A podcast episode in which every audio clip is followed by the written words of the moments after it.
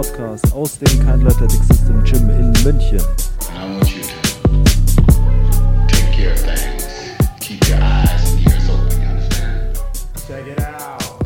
Herzlich willkommen zu einer neuen Folge des KS Podcasts mit mir, Sebastian Keindl von Keindl Athletic System. Ich freue mich, dass ihr wieder dabei seid. Es geht jetzt regelmäßig weiter und ich möchte heute über ein Thema ähm, reden, von dem denke ich, die meisten profitieren können. Ähm, und zwar über die Fehler, die ich gemacht habe, beziehungsweise darüber, über Themen, über die sich meine Meinung geändert hat. Denn als Coaches sprechen wir immer viel darüber, dass wir uns weiterentwickeln. Und es bedeutet natürlich auch, dass man Fehler macht und aus den Fehlern lernt. Und ich denke eben, äh, wenn ihr als Zuhörer von meinen Fehlern hört und äh, hören könnt, was ich daraus gelernt habe, dann müsst ihr sie nicht machen. Äh, dementsprechend ist es äh, sicherlich äh, eine hilfreiche Sache. Und äh, das ist natürlich kein so Social Media taugliches äh, Thema, nehme ich mal an, denn auf Social Media will man ja zeigen, wie toll man ist. Und ähm, hier gibt es jetzt Themen, bei denen äh, ich quasi euch aufzeigen kann, wo ich die Probleme sehe, die ich selbst gemacht habe oder ähm, was ich daraus gelernt habe. Und den Einstieg möchte ich mit einbeinigen Übungen wählen. Ich war schon immer ein großer Fan von einbeinigen Übungen und äh, wir haben sie immer genutzt. Ähm, allerdings war ich immer der Meinung, dass man sie nicht schwer machen kann. Ähm, mittlerweile hat sich das äh, geändert. Ich denke, äh, einbeinige Übungen kann man relativ schwer machen, wenn man sie stabil genug macht. Das bedeutet, äh, die Range of Motion wird dann natürlich kleiner, zum Beispiel bei Step-Ups. Ähm, dann kann man immer noch einen hohen äh, Impuls erreichen oder einen, nicht einen hohen Impuls, einen hohen Stimulus erreichen, viel Gewicht bewegen, das zentrale Nervensystem gut zu stimulieren und ähm, dann gehen sie auch recht schwer. Ich selbst ähm, habe Bulgarian Split Squats mit der Safety Bar recht schwer gemacht. Da nutze ich natürlich dann die Möglichkeit, mich am Rack zu stabilisieren, nicht hochzuziehen, aber einfach die, die Gleichgewichtskomponente eben zu minimieren, denn je stabiler die Übung ist, desto mehr Output kann man generieren. Also das ist sicher ein Punkt, der sich geändert hat.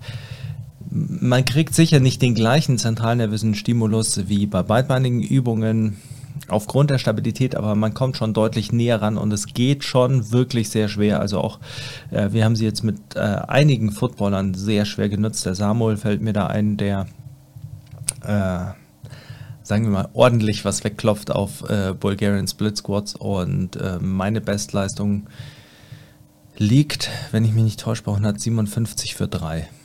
Ähm, also äh, man kann da ganz gut arbeiten.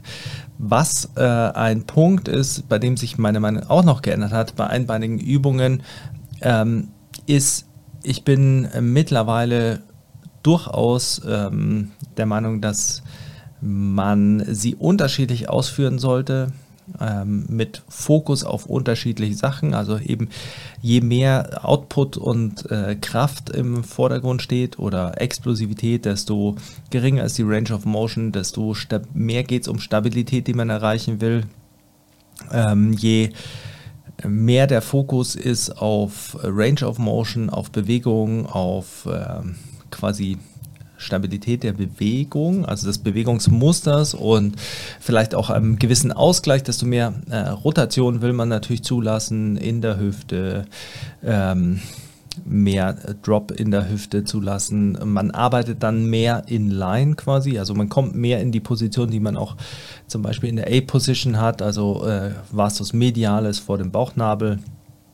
Solche Dinge äh, ändern sich dann. Also ähm, ich denke, hier äh, würde ich sagen, es hat sich meine Meinung dahingehend geändert, dass man es noch differenzierter betrachten muss, je nachdem, wie man es einsetzt. Natürlich äh, sind die biomechanischen äh, Grundlagen für ähm, alle Varianten der einbeinigen Übung gleich, aber äh, dadurch, wo man seinen Fokus setzt, ob man den eben auf Range of Motion oder auf Output setzt oder auf ähm, Bewegung der Gelenke in einem natürlichen Rahmen oder Bewegung der Gelenke in einem Rahmen, der möglichst viel Stiffness erreicht und dadurch möglichst viel Kraftübertragung, was natürlich auch wichtig ist für Spezifik, für bestimmte Bewegungsmuster.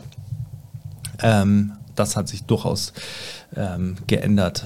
Ähm, zum anderen bin ich mittlerweile äh, ein großer Fan davon, alle einbeinigen Übungen äh, ohne Schuhe zu machen. Das haben wir schon vor ein paar Jahren begonnen, das immer mehr einzubauen, aber ähm, ich denke, hier kann man einfach am besten daran arbeiten, den Fuß richtig zu benutzen, die Stabilisationskette von Fuß, Hüfte und Rumpf zu verbessern und da auch mehr ähm, Awareness dafür zu schaffen, wie man das Ganze dann harmonisch zusammensetzt und wie das Ganze auch funktioniert, wie man den Fuß wirklich benutzt. Ich äh, denke immer noch, dass es bei Kniebeugen, wenn man jetzt einen Powerlifter nimmt, nicht die beste Lösung ist, das ähm, nicht mit speziellem Schuhwerk zu machen, weil man hier natürlich den Output maximieren, maximieren will.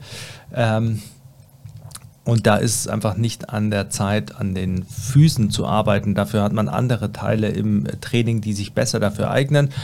Allerdings ähm, ist es bei Athleten ein bisschen anders. Da muss man ja eh dazu sagen, dass wir ähm, in Relation ähm, quasi der einzelnen Trainingsteile zueinander bei Athleten wenig bilaterale Übungen nutzen äh, in Relation zu den einbeinigen Übungen. Ähm, und hier kann man durchaus äh, öfter mal ähm, ohne Schuhe arbeiten, wobei eben, wenn man 75 Prozent der Sachen einbeinig macht und äh, 25 Prozent beidbeinig, dann braucht man die 25 Prozent meiner Meinung nach auch nicht unbedingt ähm, ähm, ohne Schuhe machen. Es kann Vorteile haben, aber es kann auch Nachteile haben, denn man muss sich ja auch immer überlegen, wie viel man äh, während der Übung darauf verwenden kann, an den Bewegungsmustern zu arbeiten und äh, wie viel man einfach Hilfestellung haben will durch mehr Stabilität. Da habe ich jetzt bestimmt ein Fass aufgemacht, weil äh, jetzt höre ich schon in meinem Hinterkopf die Diskussion darüber, wie sehr Schuhe die Beweglichkeit des Fußes einschränken und so weiter. Ist ein valides Thema, aber vielleicht äh, Thema für einen anderen Podcast. Wenn euch das interessieren würde, mal eine ganze Folge einfach nur über Füße äh, und ich meine jetzt hier nicht die Fußfetisch-Fraktion, äh, dann äh, lasst es mich einfach wissen in den Kommentaren unten oder schreibt es mir.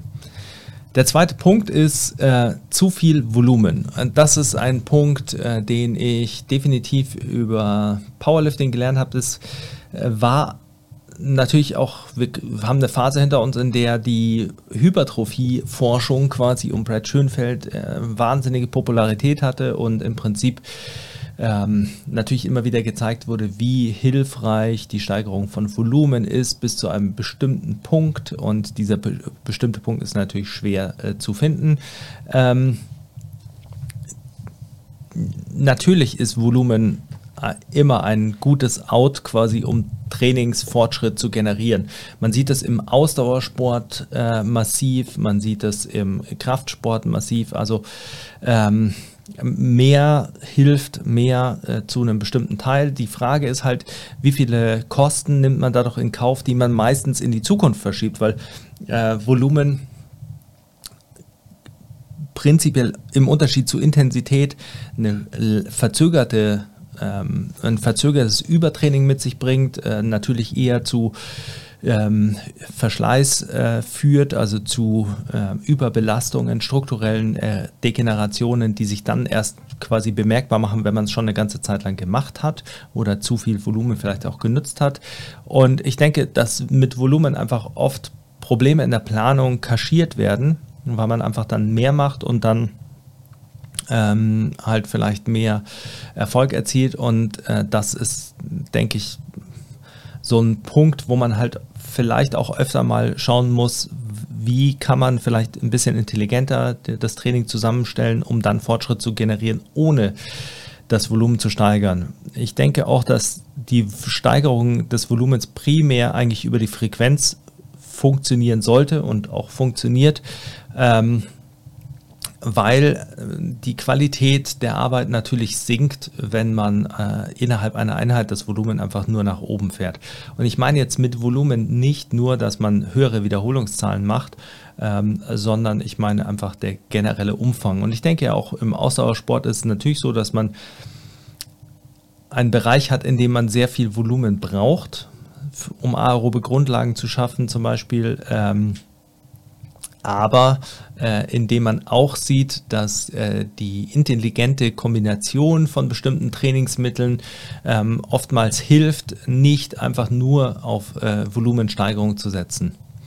Und ähm, ich glaube auch, dass man vor allem hier beim Thema Volumen sehr stark unterscheiden muss zwischen äh, einfach Hypertrophietraining und Athletik. Denn Athletiktraining ähm, verfolgt ja nicht nur das Ziel der Hypertrophie oder Hypertrophie eigentlich nur als Hilfsmittel. Das ist nie ein äh, Selbstzweck, sondern ist immer nur ein äh, quasi Vehikel für andere Dinge, die man erreichen will. Und daher spielt im Athletiktraining Volumen eher die untergeordnete Rolle und vor allem eher die Rolle dessen, was man in Kauf nehmen muss, um Fortschritt zu generieren, von dem man aber so wenig wie möglich machen will, weil man so viel anderes trainieren will. Man muss ja noch, wenn man Footballer ist, Football spielen, man muss äh, sprinten, man muss ähm, sein Conditioning machen und man kann auch nicht beim Conditioning einfach nur äh, das Volumen steigern und die Umfänge steigern. Also ich erinnere mich da immer noch an den ersten Footballer, den ich trainiert habe, der dann in Wyoming war und die haben in, in Woche 1 ihres äh, Off-Season-Trainings äh, 8 110s gelaufen, äh, sind sie gelaufen, alle Positionen, nur unterschiedliche Zeiten und in Woche 8 sind sie 16 110s gelaufen, also einfach jede Woche ein 110 mehr, also 110 Yards. Ähm, dazu natürlich äh, wird das Sprinttraining intensiver, das ähm, Krafttraining wird intensiver und ähm, da, das hat mich einfach verwundert. Und es ist auch äh, in dem Fall in der Mannschaft nicht gut ausgegangen. Also es gab relativ viele Verletzungen. Und das sind eben so Sachen, die man dann hinterher kassiert. Also die Verletzungen kamen auch nicht während dieser Trainingsperiode, sondern kamen dann, als das Training intensiv wurde und ins Camp ging da kam das dann auf. Also ich denke, das ist einfach etwas, wo sich meine Meinung geändert hat, dass Volumen eher ein Nothebel ist als äh, die erste Wahl, die man treffen sollte. Und ähm, ich denke auch gerade im Training, also im Prinzip bei allen, die trainieren, außer bei ähm, Bodybuildern, und bei Bodybuildern ist natürlich Volumen wieder ähm, genauer zu bestimmen oder ist halt die Hauptmetrik, würde ich sagen, mit Auslastung zusammen. Ähm, aber bei allen anderen sollte Volumen eher immer der Nothebel sein und nicht die erste Anpassung. Äh, auch bei Powerliftern denke ich, dass ähm, eine gute Kombination und eine gute Progression der einzelnen Inhalte äh, wichtig ist und man sich überlegen sollte, wo man sein Volumen einsetzt, weil alles eben immer Vor- und Nachteile hat und man nicht äh, davon ausgehen kann, dass eine Sache nur Vorteile hat. Wir haben ähm, auch eine Zeit lang sehr viel äh, Volumen geballert mit äh, unseren Powerliftern. Hat äh, sehr gut funktioniert, hat aber auch Probleme kreiert. Also muss man äh, ganz klar sagen, hat auch äh, bei mir Probleme äh, kreiert. Und das bringt mich gleich zum nächsten Punkt, und zwar zum Punkt Stress ignorieren. Eine Sache, die ich retrospektiv ähm, vielleicht nicht anders machen würde, als ich zu der Zeit gemacht habe, aber die ich vielleicht anders bewerte, ist, ähm, als ich meine quasi Hochphase im Powerlifting hatte, als ich in die Nationalmannschaft kommen wollte und gekommen bin, ähm, da habe ich wahnsinnig viel gearbeitet. Ähm, das bedeutet natürlich, wenn man dann sechsmal die Woche zwei Stunden trainiert, manchmal auch länger, ähm, dann zusätzlich halt noch ähm, sechs Tage, sieben Tage die Woche arbeitet, dann wird es äh, eng mit der Zeit und ähm, man, äh, man kann natürlich nicht so viel regenerieren. Also in der Phase habe ich primär am Schlaf äh, auch gespart. Etwas, was ich natürlich allen immer sage, dass man es nicht machen soll. Aber ähm, mir war klar, dass es anders jetzt nicht unbedingt geht. Ich habe äh, dafür, also meine Entscheidung war dann eben äh, zu akzeptieren, dass ich meinen Schlaf nicht optimal gestalten kann. Ich habe in der Zeit so im Schnitt fünfeinhalb bis sechs Stunden geschlafen und ähm, dann war für mich eben klar, dass meine Ernährung passen muss, ähm, dass äh, ich keinen Alkohol trinke, ähm, äh, also solche Sachen, dass ich versuche, alle anderen Faktoren, die ich ähm, beeinflussen kann, auch tatsächlich beeinflusse. Ähm, ich denke, man sollte eben auch eher eigentlich so rangehen, dass man sagt, äh, Recovery diktiert, wie viel hartes Training man machen kann. Und in dem Fall war es einfach so, dass ich mir dachte, man muss einfach so eine gewisse Menge an hartem Training machen und schauen, dass die Recovery irgendwie ausreicht. Ähm, das ist natürlich schwierig, weil das harte Training beeinflusst den Schlaf. Wenn man dann wenig Schlaf hat, dann ist der Schlaf auch nicht so gut. Äh, das ist auch wahrscheinlich äh, Ursprung dessen, warum äh, mein Interesse an Sleep Tracking und äh, äh, Herzfrequenz, also so bestimmten Recovery-Metriken ähm, äh, geweckt wurde und ich versucht habe, eben da auch ein bisschen äh, Rückschlüsse ziehen zu können, was bei mir selbst welche Auswirkungen hat.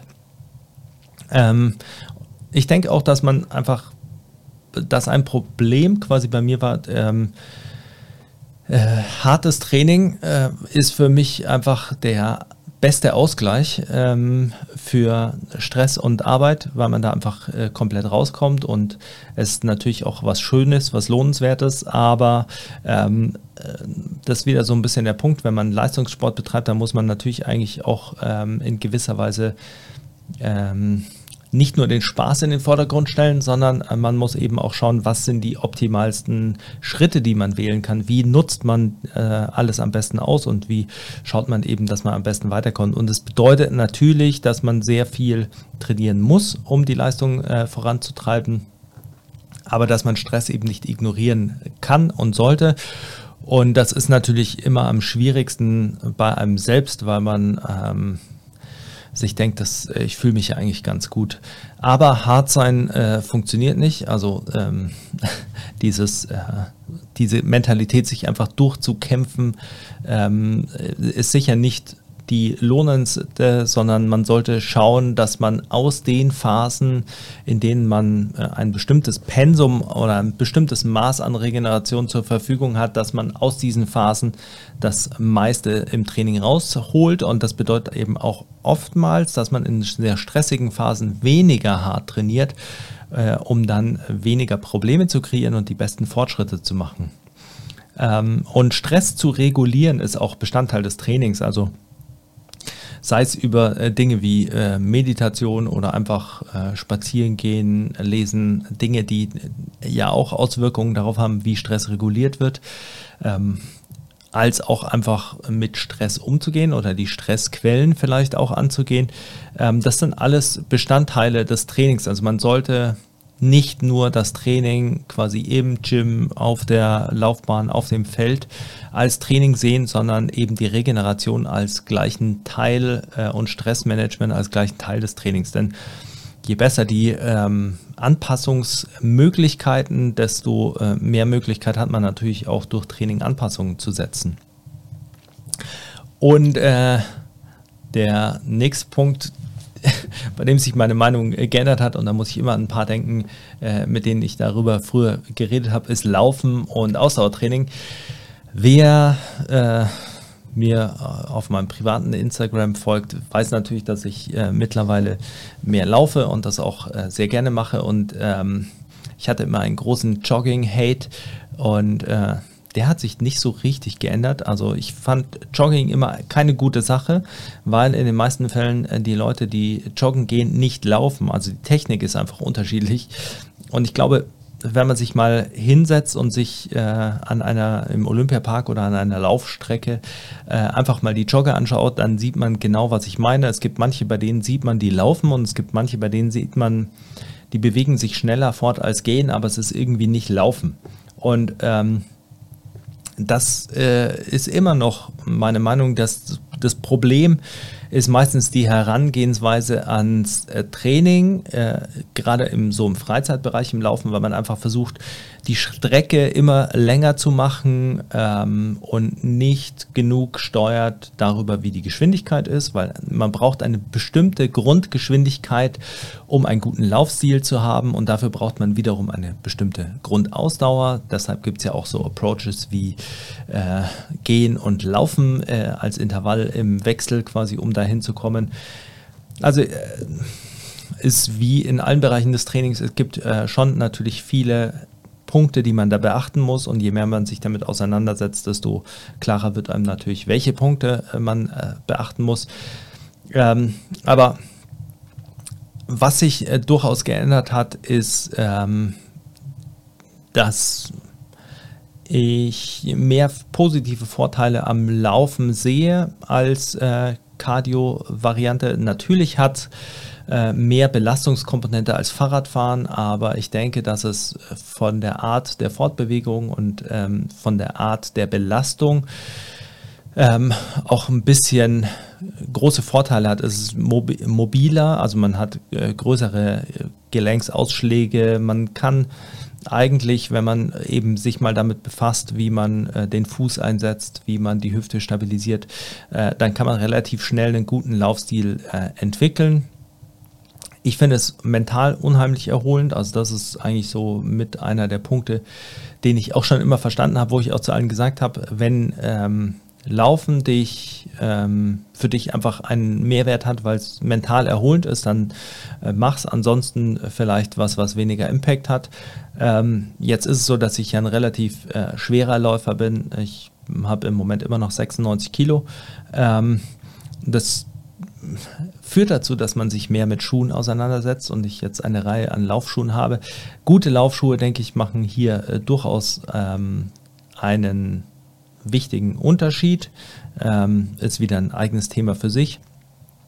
Ähm, aber was mir primär geholfen hat, äh, die negativen Seiten vom Laufen äh, gleich zu Beginn aufzufangen, sind äh, Temporuns, weil man hier einfach lernt, äh, mit einer hohen Geschwindigkeit eine bessere Technik zu laufen. Man hat schon äh, immer wieder Training für Fuß und äh, Wade, also Stiffness, äh, Stabilisation in der Hüfte. Ähm, und man baut schon eine aerobe äh, Grundlage auf. Ähm, dann natürlich Sprünge. Also bei Sprüngen gerade extensive plyometrische Übungen bereiten einfach unheimlich gut vor aufs Laufen.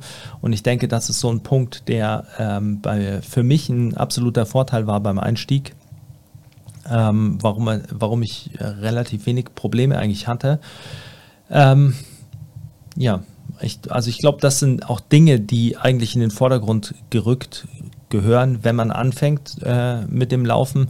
Und äh, ein Punkt, der äh, sich durchaus nicht geändert hat, aber es ist einfach so, dass wenn man sich dann mehr mit dem Training, über Laufen auseinandersetzt, weil es äh, natürlich ein großes Interessengebiet ist, also jetzt mit dem Ausdauerbereich.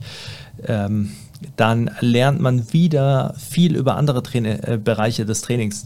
Das ist ja genau der Grund, warum ich versuche immer in so vielen Bereichen des Trainings irgendwie dazu zu lernen oder auch in so vielen Teilen des Trainings, also Ausdauertraining, äh, Krafttraining, Explosivkrafttraining, Sprinttraining, ähm, mich zu aufzuhalten, äh, mehr zu lernen darüber, weil man von allen Dingen auch für die anderen Bereiche was lernen kann. Also zum Beispiel, wenn man sich jetzt überlegt, warum, und das wird eine weitere Podcast-Folge, warum polarisiertes Training im Ausdauertraining ein äh, großer Faktor ist und warum es im Sprinttraining ein großer Faktor ist, ähm, dann denke ich, hat man schon auch eine logische Brücke, die man schlagen kann zum Krafttraining.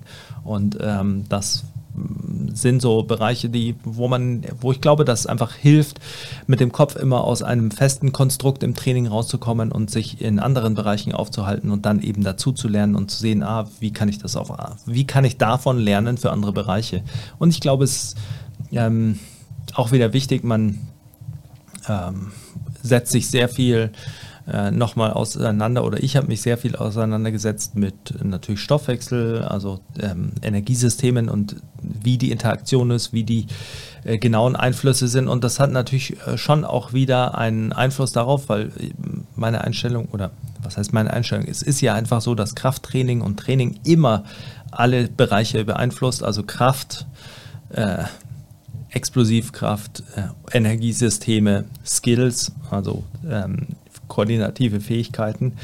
Und äh, dementsprechend äh, kann man, äh, fällt einem dann schon wieder auf, wie sehr man Krafttraining auch einfach von einer energetischen ähm, äh, Seite sehen kann und wie eben auch im Ausdauertraining eine äh, energetische Seite zusammenkommt mit eben Sachen wie Laufökonomie, die wiederum zusammenhängen mit Kraftproduktion und dann auch mit Kraftproduktion und Speed per se. Also diese Bereiche hat man eben überall Und ähm, ja, da schließt sich das Bild ganz gut. Also wie sich äh, meine Meinung geändert hat zu Ausdauer Laufen ist primär, dass ich Laufen einfach äh, tatsächlich mittlerweile wahnsinnig gern mache und das eigentlich noch nie in meinem, also längere Läufe, das noch nie in meinem Leben zuvor der Fall war. Ähm, und ich bin schon der Meinung, dass äh, alle Trainierenden Ausdauer in einer gewissen Form nutzen sollten, weil es die Regeneration verbessert und weil es einfach so viel positive Auswirkungen auf parasympathische Aktivität hat. Äh, dementsprechend denke ich auch, dass es äh, für keinen Powerlifter irgendeine Form eines Schadens bedeuten würde. Ähm, also 10, 15 Minuten äh, drei, viermal die Woche äh, an Ausdauer zu betreiben und vor allem nicht äh, in nicht alles in intensiven Intervallen zu machen, nur weil man denkt, dass man wenig Zeit hat, sondern lieber einfach mal äh, das nicht sehen, um Kalorien äh, zu verbrennen, sondern ähm, als Ausgleich äh, das Ganze zu betrachten und ein bisschen äh, für die Gesundheit was zu tun. Ich denke, das wäre auch ein Punkt, den ich äh, zu Powerlifting-Zeiten schon äh, mehr hätte nutzen können. Ähm, auch wenn wir dadurch die ganzen Supersätze und so und das schnelle Training eigentlich schon immer relativ fit gewesen äh, sind oder ich äh, mich auch fit gehalten habe, aber ich denke, es wäre in Kombination mit dem Stresspunkt ein, äh, eine gute Variante gewesen, um meinen Stress zu regulieren und meinen Schlaf zu verbessern zum Beispiel.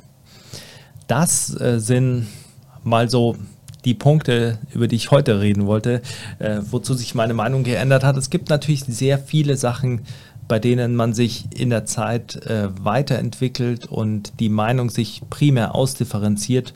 Es würde mich interessieren, äh, über was sich bei euch die Meinung ge äh, geändert hat oder ähm, wie sich euer Horizont vielleicht erweitert hat und äh, wovon ihr profitiert habt. Denn äh, es ist natürlich ja, auch für mich wertvoll, äh, von euren Fehlern zu lernen und ähm, meinen Horizont äh, erweitern. Also äh, lasst mich das gerne wissen, natürlich in den Kommentaren oder ähm, auf Instagram. Ich freue mich, wenn ihr ein Like da lasst, wenn ihr abonniert, wenn ihr diesen Podcast teilt, denn wir wollen natürlich möglichst viele Leute erreichen. Und bis zur nächsten Folge wünsche ich euch gutes Training, viele PRs entspannende und aufregende Läufe und bin raus. Adios.